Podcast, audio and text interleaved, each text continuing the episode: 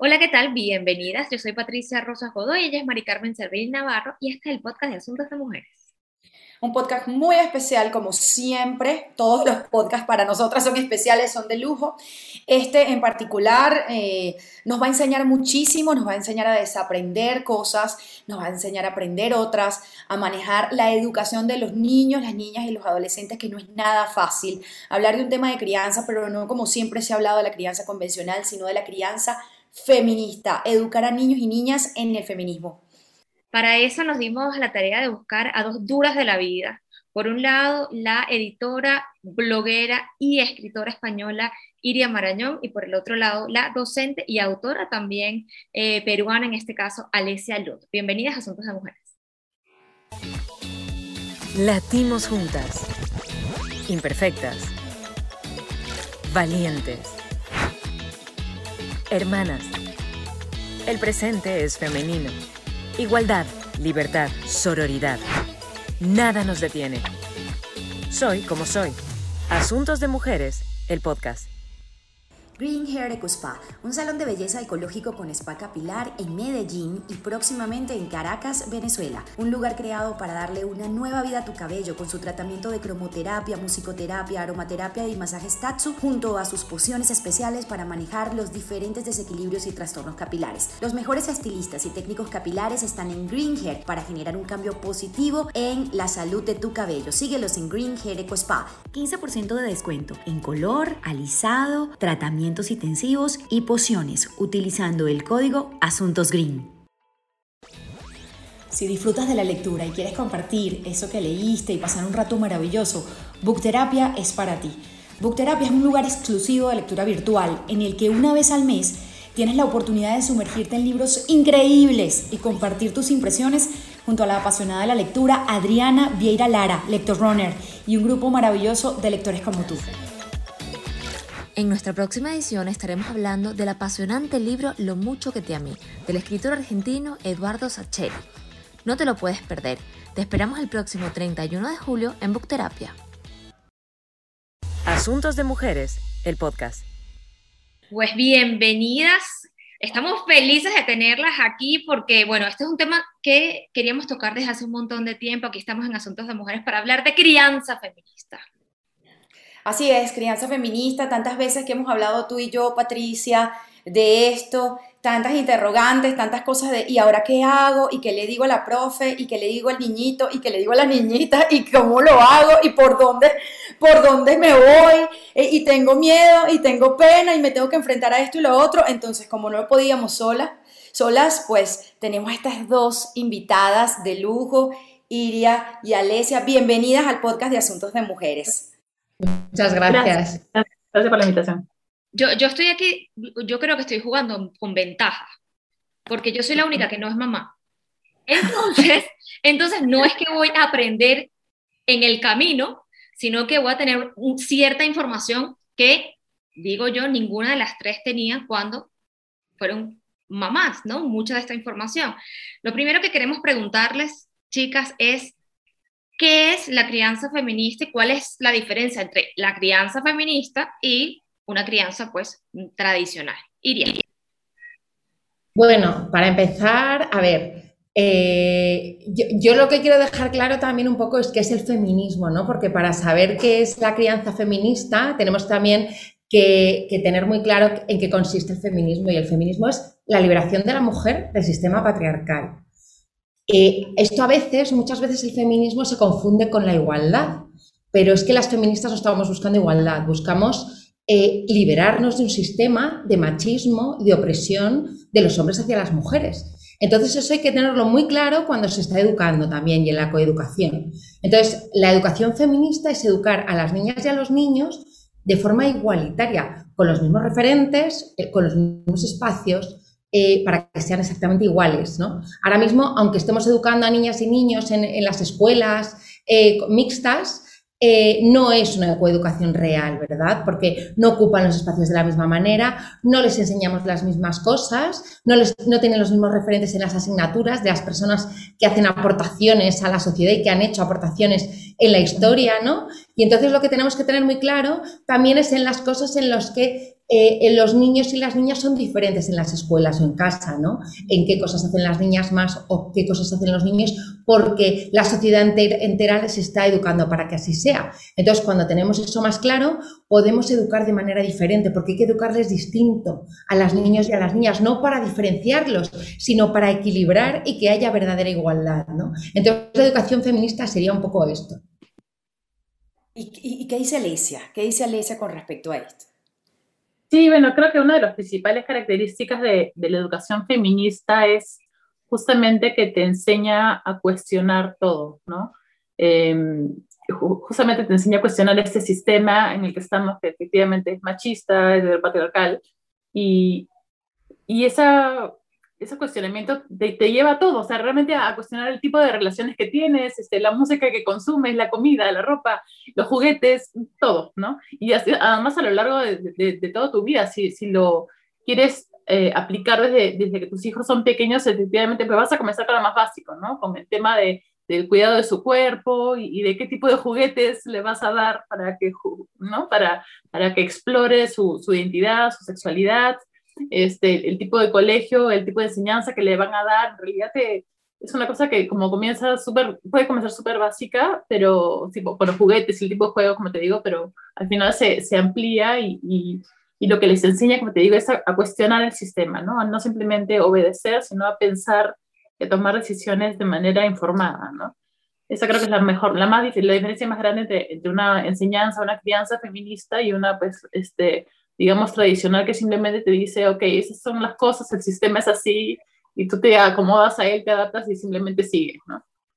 Pero Iria dijo algo que me llamó la atención y es, tenemos que criar a niños y niñas de manera diferente, ¿no? Pero no como lo hemos hecho hasta ahora. Entonces, ¿qué cosas, qué cosas es las que hemos normalizado ese sistema que dice Alesia de, bueno, esto es así y punto, no vamos a cuestionar nada? Y las hemos normalizado por completo y deberíamos empezar como ya, esto no, esto no, esto no y esto sí. ¿Qué dice Iria? Eh, bueno, pues, eh, por ejemplo, es que, ¿qué cosas es que es todo? Absolutamente todo está impregnado de patriarcado, de machismo, de sexismo. Entonces, claro, podemos señalar todo, pero por ejemplo, algo que es muy evidente, ¿no? Que son, por ejemplo, los juguetes.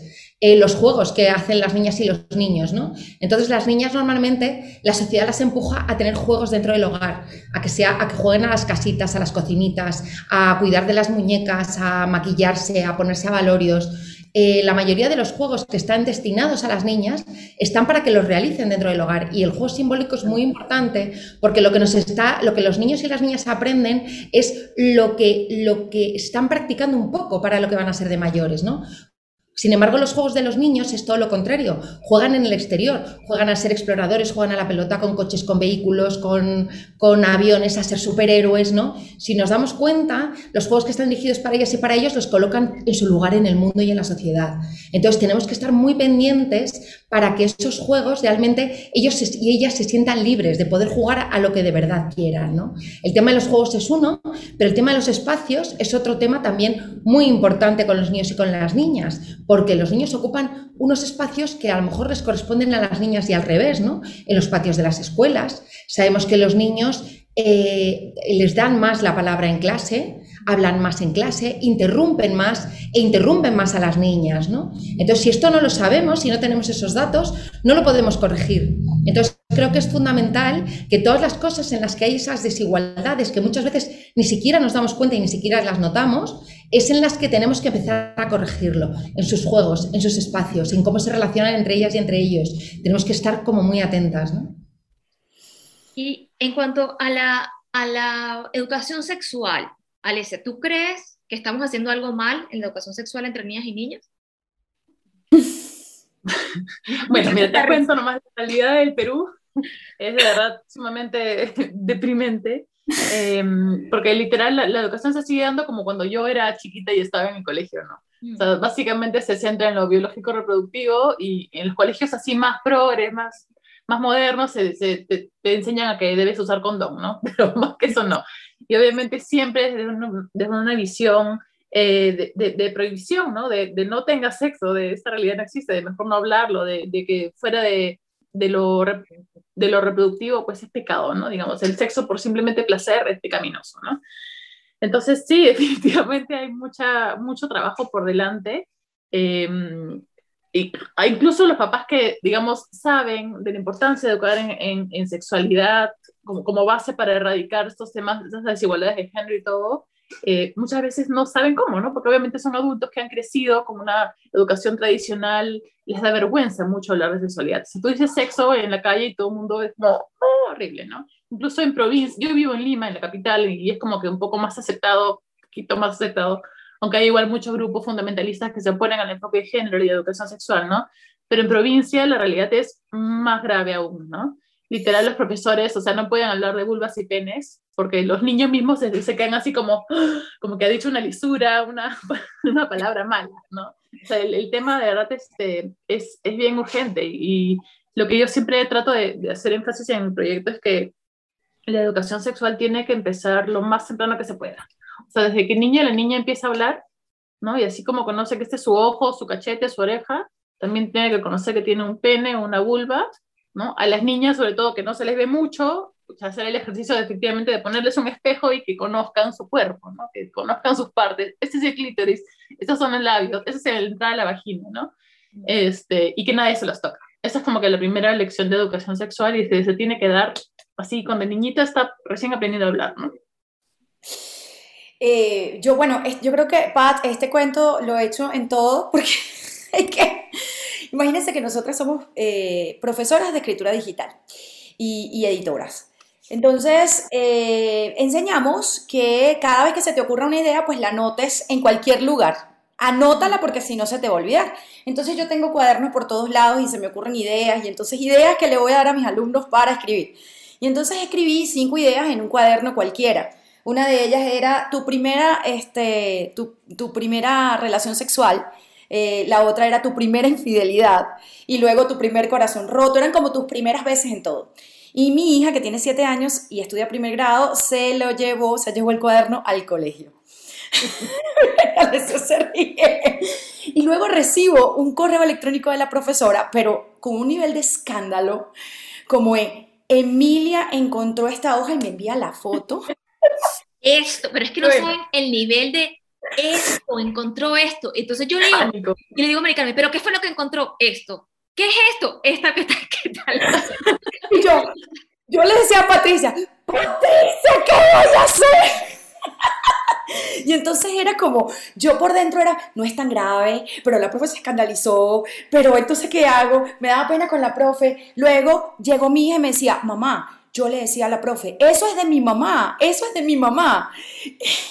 Y no me hacía caso. Realmente la profe era la que tenía un, o sea, se escandalizó, se escandalizó y me pidió que por favor hablara con mi hija en casa sobre estos temas. Entonces, bueno, yo le pregunto a mi hija, hija, ¿quieres hablar sobre esto? Y me dice, bueno, así como, ¿eh? Entonces, entonces yo le pregunto, ¿tú sabes qué es sexo? Y me dice, claro que sé qué es sexo. ¿Qué es sexo? Sexo masculino y sexo femenino. Y yo, ok. y luego me dice, y luego le digo, ¿y una infidelidad qué es? También sé que es una infidelidad, es cuando una persona no es fiel. Y dije, ok. Y entonces yo le pregunto, ¿quieres saber más? ¿Quieres que te, ¿Quieres que te explique un poco más sobre la infidelidad y tal? Le expliqué algunas cosas y ya, y fue como, ah, entonces yo dije, la escandalizada aquí es la profe, ¿no? Entonces, ¿qué es lo que tenemos que hacer? ¿Cómo podemos cambiar? ¿Cómo puedo decirle a la profe? Y además me dio pena, debo reconocer que con todo lo que aprendemos cada día en asuntos de mujeres, yo no sabía cómo actuar. Lo que tú dices, Alesia, yo no sabía qué hacer. Estaba, yo estaba como, ay Dios mío, el sexo. ¿Qué hay que hacer ahí? ¿Cómo podemos reeducar a, los profesores, a los niños en esto? ¿Quién responde? Alesia, Alesia. Ay, obvia. Eh, sí, definitivamente, eso es lo que siempre digo en, los talleres, por ejemplo, que, que, doy a veces a adolescentes. Em, es como que hay que tener paciencia con los adultos, porque los adultos somos los que venimos con esta carga de prejuicios alrededor de la sexualidad, ¿no? Por ejemplo, el tema de la diversidad sexual, acá Perú es un país súper homofóbico, y todos los adolescentes con los que hablo del tema como que lo tienen así, ya conocen, saben la diferencia entre orientaciones identidades, pero lo mismo lo trato de dictar a adultos y te vienen con una carga de preguntas y de no, que no es posible, que no entiendo este señor, ¿acaso es una mujer? O sea, y mezclan identidades con orientaciones alucinantes. Este, es un trabajo creo que tenemos que hacer primero los adultos, obviamente, de, construirnos, de darnos cuenta de lo importante que es enseñar estas cosas de, de, sexualidad desde pequeños, ¿no? Eh, recursos hay, la, idea es simplemente ir, ir viendo y, y, además como papás, eh, creo que más importante que saber del tema, porque a veces nos atora de, no es que no sé lo suficiente, ¿cómo se lo voy a transmitir a mi hija si no lo tengo claro yo?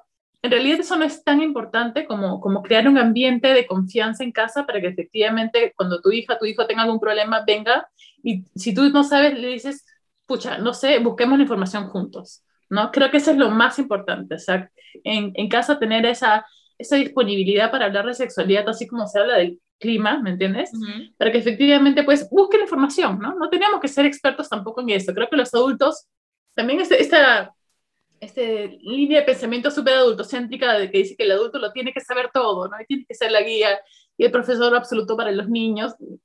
O sea, no pues, no, no tiene por qué ser así necesariamente, ¿no? Lo más importante es darles la confianza suficiente como para poder buscar la información en, en compañía, ¿no? Va, va, a dar nervios, sí.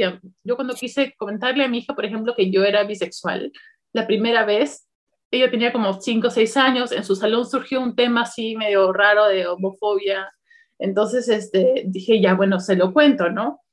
Estaba que me moría de nervios, así como que temblando, y se lo conté, o sea, le dije que efectivamente hay personas que, que, que, pueden enamorarse de otras personas sin importar que sean hombres o mujeres. Dije, yo soy una de esas personas.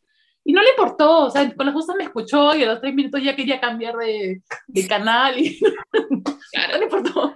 Fue más todo mi trauma de querer llevarle ese tema y ella como que, ah, ya, sí, ya, chévere, es así, los chicos no tienen problemas, o sea, los chicos van a, a, a, recibir toda la información sobre sexualidad realmente sin prejuicio, siempre y cuando nosotros también nos libremos de ellos, ¿no? Eh, Iria, cuando se habla de feminismo, mm, la mayoría de las personas, bueno, creo que está cambiando, pero la mayoría de las personas piensa que son mujeres que están molestas. Y dejamos a un lado a los niños, a los hombres. Pero los niños también tienen que tener una crianza feminista, porque si no se, si no se ceden espacios, pues allí la cosa no, no funciona. ¿Cómo podemos criar a un niño en feminismo? ¿Es posible criar a un niño en feminismo? Sí, claro que es posible. Es muy difícil porque criamos las madres, los padres, las familias, eh, los colegios, los centros educativos, pero es que cría también toda la sociedad entera, ¿no? Entonces hay muchas cosas que se escapan del ámbito familiar o escolar, porque luego tenemos la televisión, tenemos internet, tenemos literatura, tenemos cultura, tenemos todo que lo impregna también. Entonces, claro que podemos educar a los niños, pero tenemos que estar toda la sociedad a una.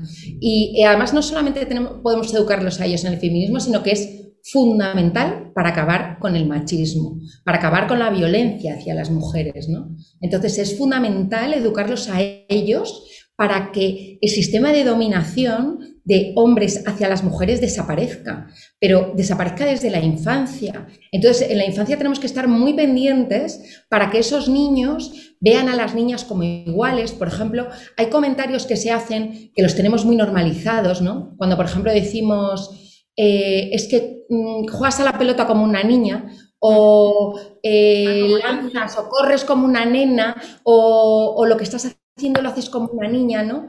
No solo les estamos lanzando el mensaje de que ellos se están portando como niñas, con lo que es algo que no deben hacer, sino que las niñas tienen comportamientos que son completamente apartables, ¿no? Y deleznables. Entonces, es muy importante las cosas que les decimos a los niños. No podemos eh, hacerles ver que las niñas son inferiores. Ese tipo de comportamientos, lo, o sea, de comentarios, lo que hacen es transmitirles la idea de que las niñas son inferiores, de que las niñas valen menos, de que lo que hacen las niñas tiene menos importancia que lo que hacen los niños. Entonces, eh, tenemos que ser muy cuidadosas y muy cuidadosas con ese tipo de mensajes que mandamos constantemente, porque la dominación no es de forma espontánea ni, ni biológica, no se hace de esa manera, se hace porque toda la sociedad está eh, organizada para educar a los niños para que así lo hagan. ¿no? Entonces, con los niños tenemos que ser, o sea, en la educación feminista con los niños es primordial, es lo más importante, porque nosotras ya venimos aprendiendo muchísimas cosas, ¿no?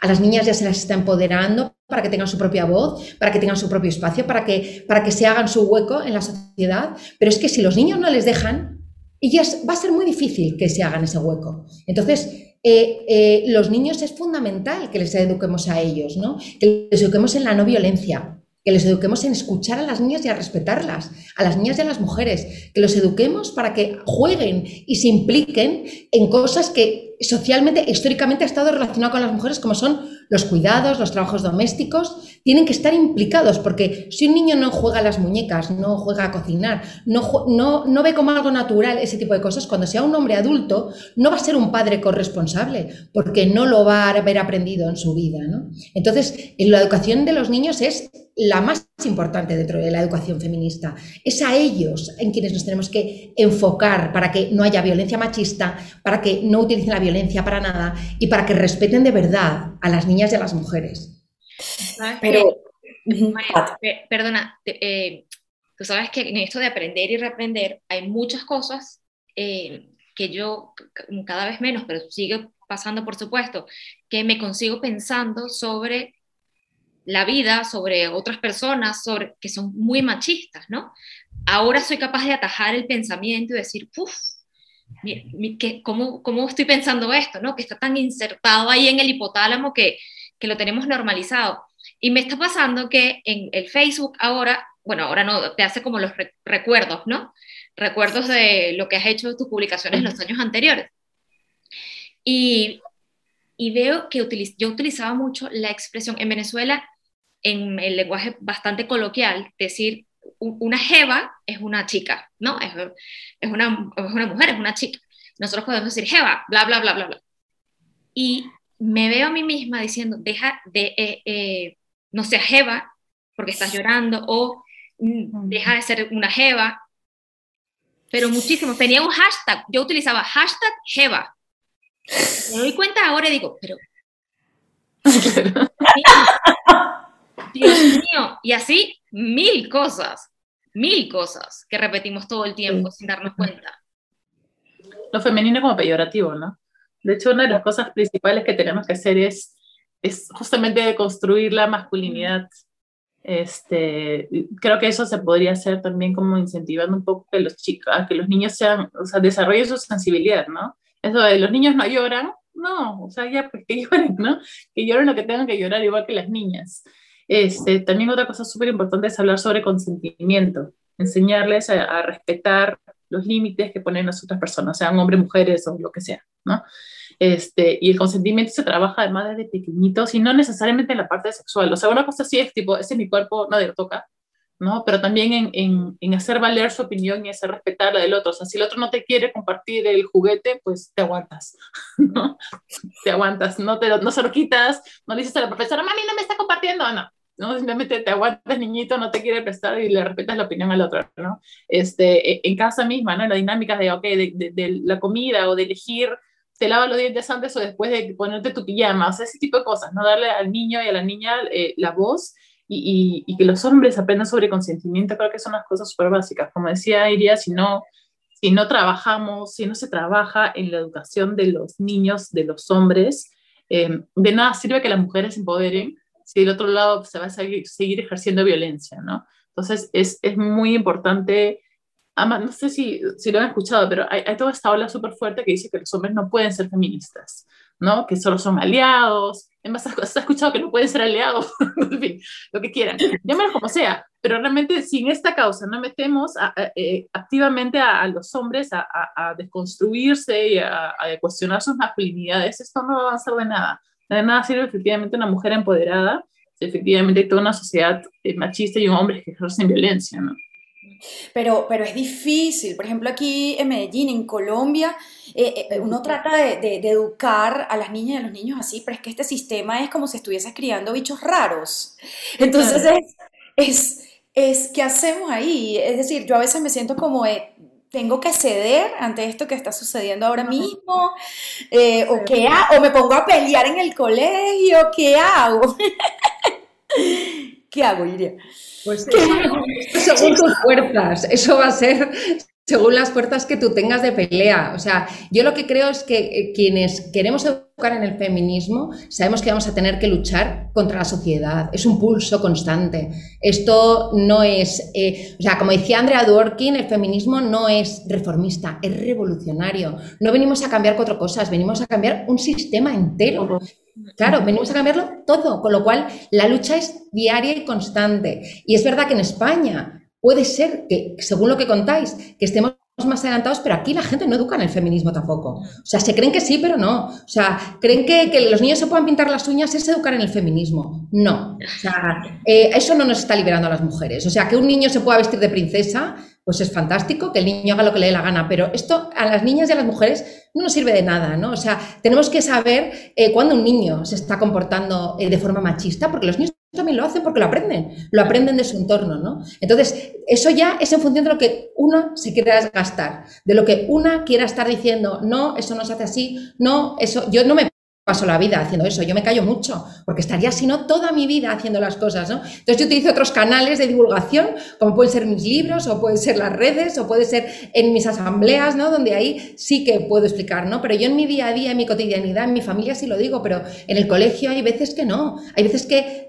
a menos que sea algo muy evidente, yo me callo porque si no estaría constantemente revolucionando todo. Y entonces yo sé que esto es un trabajo de mucho tiempo. Yo no soy la que voy a cambiar el mundo, el mundo lo vamos a cambiar en entre todas y entonces poco a poco iremos poniendo lo que podamos, nuestro granito de arena y con las fuerzas que tengamos, ¿no? que eso también es importante, no desgastarnos en, en, batallas que sabemos que no vamos a ganar nunca. Efectivamente la educación en feminismo es, es una apuesta a largo plazo.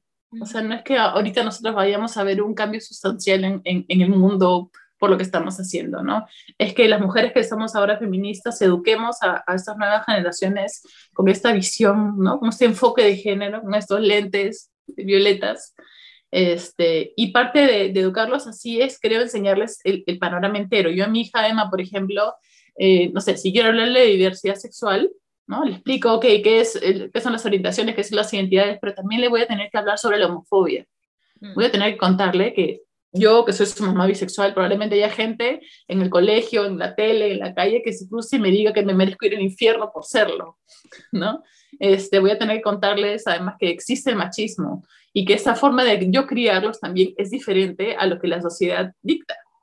No, yo soy la primera mujer en todo mi linaje familiar, por ejemplo, que estoy educando a mis hijos fuera de la religión. Mi familia siempre ha sido muy católica. Además, mis papás todavía me dicen, no, que haga la primera comunión. No, no quiero. es una decisión como que así absoluta y consciente que estoy haciendo. He hablado de eso con mi mamá, le he explicado por qué no quiero. Ella sabe mis opiniones sobre la iglesia. Entonces, digo, hay que explicarles a los niños todo el panorama. No podemos simplemente enfocarnos en lo, que, en lo bonito, ¿no? Tenemos que explicarle lo bonito, lo bueno, lo malo y lo feo. Con amor, de a pocos, como siempre, ¿no? Según el interés y, y la curiosidad de los niños, según su edad, etcétera, pero pero hay que pintarles el panorama entero. Ellos también van a tener que saber que su crianza va a chocar mucho con lo que dice la sociedad, ¿no? Pero justamente para eso sirve el que aprendan a cuestionar todo. ¿no? Mm. Ahí van a ver en el camino como que, oye, las mujeres podemos hacer esto. Entonces, si en un, en un momento se, se, cruza Emma, mi hija, con, con la sociedad que le dice, no, tú no puedes hacer esto, tú no puedes estudiar, no sé, ciencias porque eres mujer, ¿no? Mejor dedícate a las letras. Y ella va a decir, no, pues no tiene razón. O sea, voy a cuestionar eso, ¿no? De eso se trata. Pero obviamente es una chamba de décadas, de generaciones. Es agotador. Nosotros hemos pasado por varias etapas, ¿no? La etapa de la rabia, la etapa de, ¡ah, no, machista! Después nos dimos cuenta de que cuando asumimos un tono más pedagógico, el mensaje llega mejor. De hecho, nosotros lo bautizamos pedagogía feminista no violenta. Porque es como, en vez de decirte, ah, eres un machista, es como, quiero que entiendas qué es lo que estás diciendo, cómo lo veo, y nos hemos dado cuenta de que funciona, pero también es cierto que muchas veces se dicen, pero qué pesada eres, vas a seguir con esto, vas a seguir diciéndome esto. Eh, a mí una vez alguien de mi familia me dijo, ahora todo es machismo, a lo que yo dije, todo es machismo. Claro. Sí, es todo. Pues sí, todo es machismo. Todo es, qué bueno que te estés dando cuenta de eso, porque todo es machismo. ¿Sabes? Entonces, algo que, que acaba de decir Alesia es cuando nos cuestionan y le dicen, le digan a mi hija, tú no puedes estudiar ciencias porque eres mujer. En el libro eh, de Iria, Educar en Feminismo, dice que las mujeres se, se, se empiezan a sentir desde los seis años menos inteligentes que los niños. Seis años. Es muy pequeñito. ¿Por qué pasa eso, oye? Pues pasa porque desde antes del nacimiento ya les estamos asignando un género a las niñas y a los niños. Y esa asignación de género es la que hace que las niñas se sientan menos inteligentes porque durante toda su infancia van a recibir esos mensajes. Y esos mensajes los reciben de todos sitios. Los reciben en casa, cuando ven que el padre es el que se ocupa de salir fuera, de trabajar, que prácticamente no se ocupa de la crianza, que quien se ocupa de la crianza es su madre, que, su madre quien se ocupa de hacer las comidas, de llevar al colegio, etc. Los trabajos de las mujeres suelen tener mucha menos consideración que los trabajos de los hombres. ¿no? Entonces luego también cuando estén en el colegio van a ver que todas las personas que han aportado algo a la sociedad eran hombres los artistas, los pintores, los políticos, los filósofos, todos eran hombres, ¿no? Cuando estén en el colegio estudiando matemáticas, estudiando ciencias, estudiando literatura, van a ver que todos eran ellos los que estaban eh, aportando cosas. Entonces, que además los niños son los que hablan más en clase, los que les quitan la palabra, con lo cual ellas van recibiendo el mensaje de que lo que ellas tienen que decir es mucho menos importante. Así que cuando tienen seis años ya lo tienen muy claro, ¿no? Y además esto lo he, visto con mis propias hijas, ¿no? Con mis propias hijas, yo recuerdo una hija mía, que yo tengo unos amigos que son profesores, ella es profesora de la universidad y él es profesor de un instituto, y un día mi hija con cinco o seis años me dijo, pero mamá, debería ser al revés. Y yo le dije, ¿pero por qué? Y me dijo, porque él debería ser profesor de, de universidad y ella de instituto, porque ser profesor de universidad es más importante. Y claro, yo dije, pero bueno, ¿cómo es posible que mi hija, la que yo he educado, diciendo que las mujeres podemos llegar a lo que sea, que en casa ve la corresponsabilidad, en casa ve que hacemos todos los dos, qué tal? Y ella, ha, ese mensaje sí que le ha cojado. Eso es que a ella le ha cojado que efectivamente las mujeres estamos por debajo, porque es de forma inconsciente. Es toda la sociedad la que, la que a través de las series de televisión, a través de, de la niña de la serie de televisión, que hay una y todo lo demás son niños, o, que la niña es la que va con falditas y jugando a las muñecas, o que no es la aventurera, que no es la que lleva el peso de la historia. Todo eso va calando. a la que hay que salvar. A la que hay que salvar. Todo el tiempo. claro, es que ¿de dónde lo sacan? De todo. Si es que lo sacan de todo lo que les rodea, que le están mandando ese mensaje. voy a eh, contar esta anécdota rapidito. Tengo la hermana de una amiga mía llega para, eh, viene para España y vamos a cenar y estaba muy compungida porque tenía problemas con su esposo. Estaba muy mal, el esposo es muy machista, muy machista, de esos de tienes que esperarme con un trago, un whisky cuando yo llegue del trabajo y yo abro la puerta, tienes que tú tenerte un whisky, tenerme un whisky en la mano porque yo merezco relajarme y cosas por el estilo. Y ella quería ser mamá, a lo que yo dije, ¿cómo vamos a hacer esto? Y me dice, no, no, Patricia, pero tranquila, porque yo lo voy a criar como un niño feminista o una niña feminista. Y yo le dije, pero claro, pero ese niño va a ver que a las 5 de la tarde, cuando se abra la puerta, tú le tienes al papá un whisky en la mano porque él tiene que relajarse mientras tú estás en la casa. Y ella, de verdad, fue como si yo le hubiese, la bomba de Hiroshima le hubiese caído en la cabeza. Fue como... Lo vio. Lo vio. No, yo estaba muy tranquila porque mi crianza iba a ser feminista, pero es que ella no había pensado que con el ejemplo, pues iba a ser diferente. Y hay mucha gente que no lo ve, que no ve que todo es machista. Así es, y, ahora mismo, hace, hace algunos meses ocurrió algo en Venezuela, un MeToo venezolano, en el que muchas niñas, muchas jóvenes salieron a decir que fueron abusadas sexualmente o acosadas sexualmente por sus profesores de teatro, por artistas, por cantantes, por intelectuales de alta gama, a quienes les teníamos un gran respeto y que nos parecían guau, resultaron también ser unos depredadores sexuales. Bueno, esto terminó en suicidio, en escándalo. Esto fue una cosa impresionante lo que pasó y, nosotras conversábamos, Patricia y yo, de qué es lo que tenemos que hacer nosotras cuando estamos más jóvenes para decir que no, pero que no de verdad con convicción, para, para, para entender mejor el consentimiento. O sea, mira, yo le decía, ¿cómo educo a Emilia para que no le pase esto que le pasó a todas estas chicas y que además son revictimizadas por la sociedad porque es, porque si le pasó hace 10 años, lo acaba de decir, porque son niñas inmaduras y se dejaron y ahora se vienen a quejar de que las abusaron. Entonces, como padres, como instituciones, como profesores, ¿Qué debemos hacer para fortalecer a niñas y niños para que esto no siga pasando? Iria.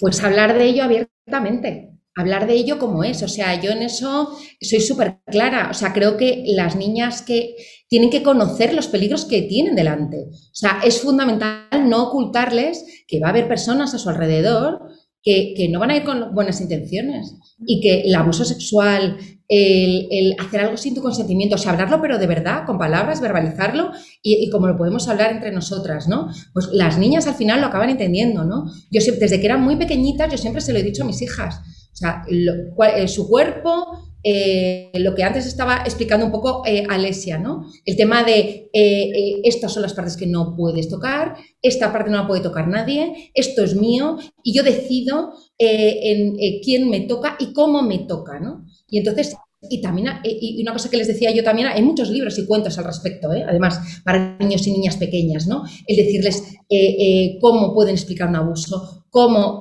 ese tipo de cosas hay que contarlas y, para que vean que en casa se pueden contar ese tipo de cosas, ¿no? Y que cuando yo, por ejemplo, una, de las cosas que hago mucho con ellas es, puede parecer una tontería, y luego en un caso real igual no tiene el mismo efecto, ¿no? Pero en casa cuando eran pequeñitas yo decía, si alguien viene a tocarte o te quiere coger, ¿tú qué haces?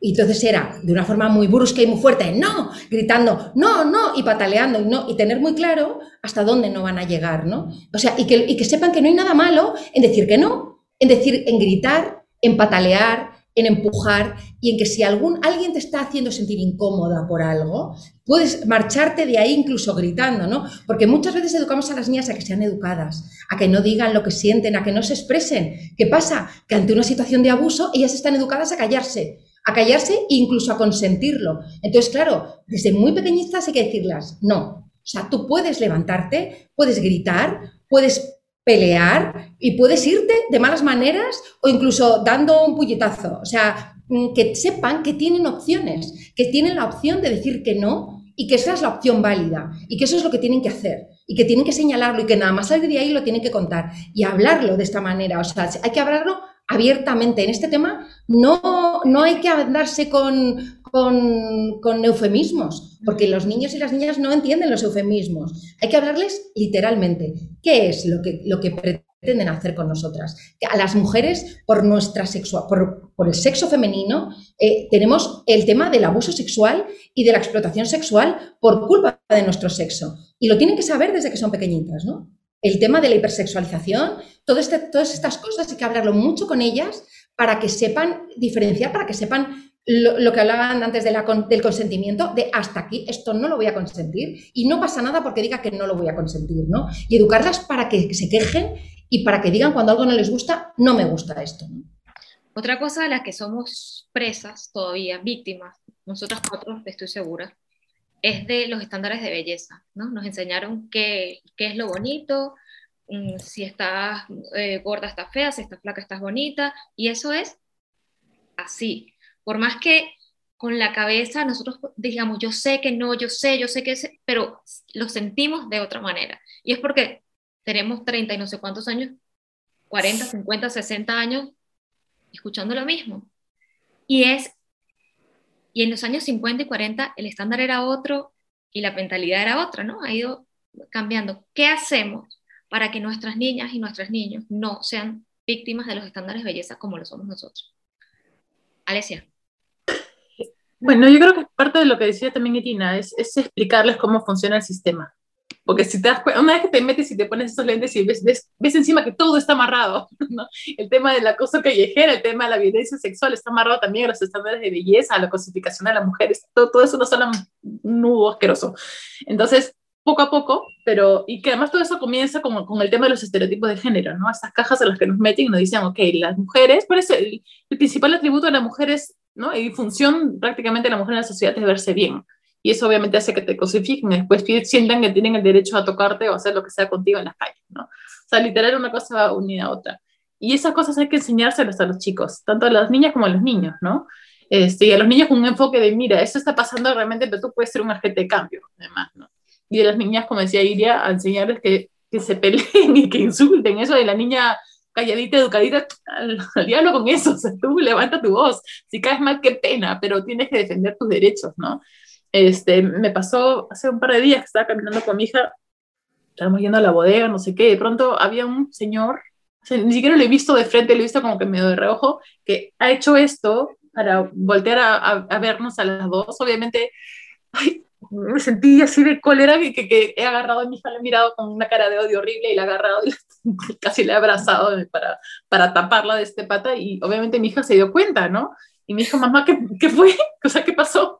Entonces, entonces, literal, nada, aproveché obviamente esa ocasión para, para, explicarle cómo efectivamente hay muchos hombres en las calles que sienten que tienen el derecho así de, de mirar, incluso de hacer otras cosas, ¿no? De, de, de acosar verbalmente, de tocar a las mujeres porque, porque, sí, porque se sienten en control de la calle, porque ese es su espacio, en fin, sirvió, digamos, para, para desarrollar una, una conversación al respecto del acoso callejero, ¿no? Sin querer, culpa de este baboso.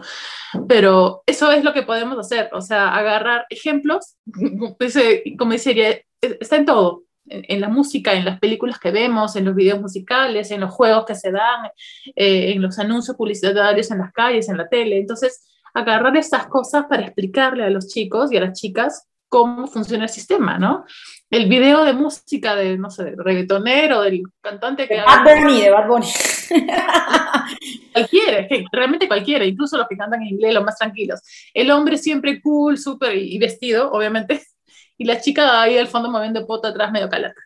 O sea, esos, esos patrones se repiten en todas partes. Entonces, hacer que los chicos vean esas cosas. El, primer paso para solucionar el problema es saber identificarlo.